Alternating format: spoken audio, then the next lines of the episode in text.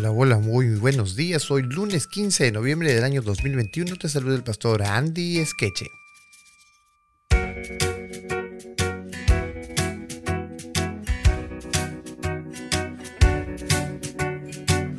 El título de esta mañana para nuestra escuela sabática es No hay término medio. Habíamos visto estas dos opciones de la vida y la muerte que Jesús, que Dios eh, pone sobre los seres humanos desde Génesis y también el Apocalipsis. ¿Y qué hay del resto de la Biblia? Bueno, vamos a algunos textos.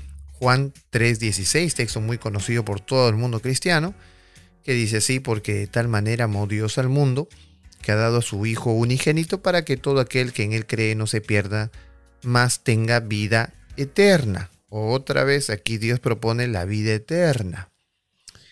Vamos entonces con Génesis capítulo 7, verso 22. Todo lo que tenía aliento de espíritu de vida en sus narices, todo lo que había en la tierra, murió. Así fue destruido todo ser que vivía sobre la faz de la tierra, desde el hombre hasta la bestia, los reptiles y las aves del cielo. Y fueron raídos de la tierra y quedó solamente Noé y los que con él estaban en el arca. Otra vez, gente muerta, animales muertos y gente viva. Romanos capítulo 6, versículo 23, texto también muy conocido que dice, porque la paga del pecado es muerte, pero la dádiva de Dios es vida eterna en Cristo Jesús, Señor nuestro. Ok, miren lo que dice aquí, ¿verdad? Pecado, muerte, pero el regalo de Dios, que fue hecho en Cristo Jesús, es vida eterna. Ok, Romanos capítulo 8, verso 6 dice, porque el ocuparse de la carne es muerte, pero el ocuparse del espíritu es vida y paz. ¿En qué te estás ocupando tú? ¿En los deseos de la carne? Bueno, algunos dicen que los deseos de la carne solamente son sexo y moralidad, no, pero también los malos pensamientos también el tiempo perdido, esos aquellos tiempos que pasamos en el videojuego, perdiéndolos en vez de estudiar, leer, crecer. Por eso Dios dice que el ocuparse del espíritu es vida y paz. Primera de Juan capítulo 5 versículo 12 dice, el que tiene al Hijo, tiene la vida. Pero el que no tiene al Hijo de Dios, simplemente no tiene la vida. Entonces, para tener vida eterna es necesario creer en el Hijo. ¿Quién es el Hijo? Jesucristo. Él es el Hijo. Y mientras nosotros tengamos a Cristo, tener a Cristo no solamente es saber de Él, tener a Cristo es vivir como Él vivió. Tener a Cristo es hablar como Él habló. Tener a Cristo es orar como Él oró. Es decir, todas las cosas que Jesús ha hecho en la tierra, nosotros también podemos hacerla. Eso es tener a Cristo. Por eso dice aquí el texto, el que tiene al Hijo tiene la vida. El que no tiene, no tiene la vida tampoco. Mateo 7, 24 al 27. Mira lo que dice este texto.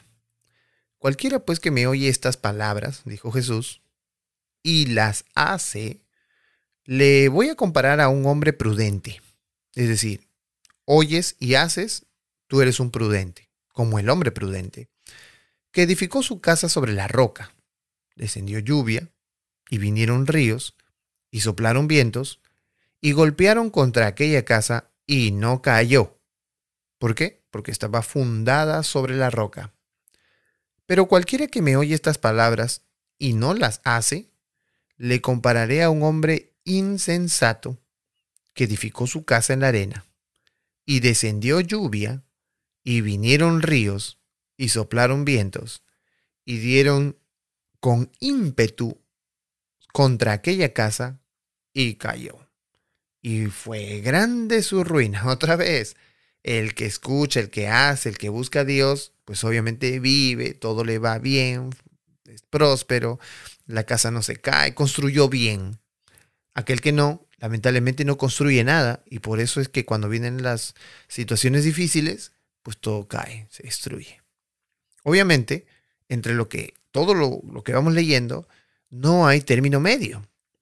Todo lo malo va a ser erradicado. El futuro del mal también aquí en esos textos está predicho. Es decir, el mal, la malignidad, la iniquidad, el pecado, no existirá más. Cuando el pecado ya no exista más, entonces la vida eterna está garantizada. La Biblia no tiene otras opciones. Ahora, existe entonces una pregunta. ¿Quién elige nuestro destino? ¿Quién elige? ¿Tú? ¿Alguien más? Obviamente no hay un término medio. Yo no puedo decir que estoy con Dios a veces y que estoy con el diablo a veces.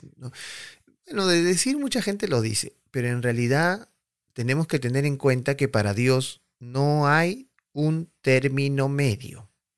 Para Dios no hay una media posición. Para Dios no la hay.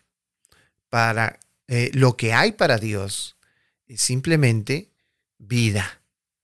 Incluso eso, no hay ni siquiera eh, muerte, porque la muerte es la consecuencia de no haber elegido la vida. Dios lo que ofrece es vida, lo vamos a ver el día de mañana. Por otro lado, hay personas que opinan que los que pecan, los que hacen algún mal, les está garantizada un infierno ardiente eternamente. Es algo que la Biblia no asegura. Es decir, no existe un lugar en el planeta o en el universo donde todos los que se hayan portado mal sufran quemaduras en un infierno que arde por la eternidad y que las personas sufran por la eternidad, sufrir y sufrir y sufrir y sufrir y sufrir. Dios no es un Dios así. Recuerden ustedes que cuando Adán y Eva pecaron, Dios dijo, no podemos dejar que el hombre toque más el árbol de la vida y sea una persona mala y sufra por la eternidad. Así que pensar que Dios tiene un lugar, un infierno que arde eternamente, es irse en contra de la escritura, es irse en contra de Jesús, es irse en contra de Dios, porque eso no está en la escritura. Y luego lo tocaremos en, otro momento más, es, explicando con cada texto de la Biblia. Por lo tanto, no existe un infierno ardiente por la eternidad. ¿Qué pasaría si existiera? Entonces, Dios eh, le gustaría que las personas se quemen ahí por la eternidad, que sufran. Dios es ese tipo de venganza tiene Dios. Recuerden ustedes que en la Biblia, cuando Dios se venga de los pueblos malignos que azotaban a Israel, simplemente eran destruidos y punto. Y ahí quedaba. Es decir, ellos están muertos, no sufren por la eternidad. Si Dios hubiese querido decirnos que hay un infierno, los hubiese mandado en ese instante para allá. Pero Dios no es así. Un Dios amante y misericordioso no tiene esa manera de expresar su ira. Su ira es una muerte eterna y punto. No es que por la eternidad sufra eternamente, sino que simplemente deja de ser, deja de existir como lo vimos ayer. Dios ofrece la vida porque las consecuencias del mal son la inexistencia, es decir, apartarse del Creador, apartarse de Dios. Vamos a orar.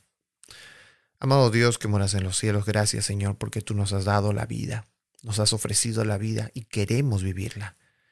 Te pedimos, oh Señor, que en esta oportunidad podamos elegir y no quedarnos en un término medio. No queremos estar entre la encrucijada de obedecerte o no, porque sabemos que todas las cosas que tú nos das son para nuestro bien. Te pedimos, Dios, que nos ayudes, nos bendigas, nos cuides, repares nuestro corazón. En el nombre de tu Hijo amado Jesús. Amén.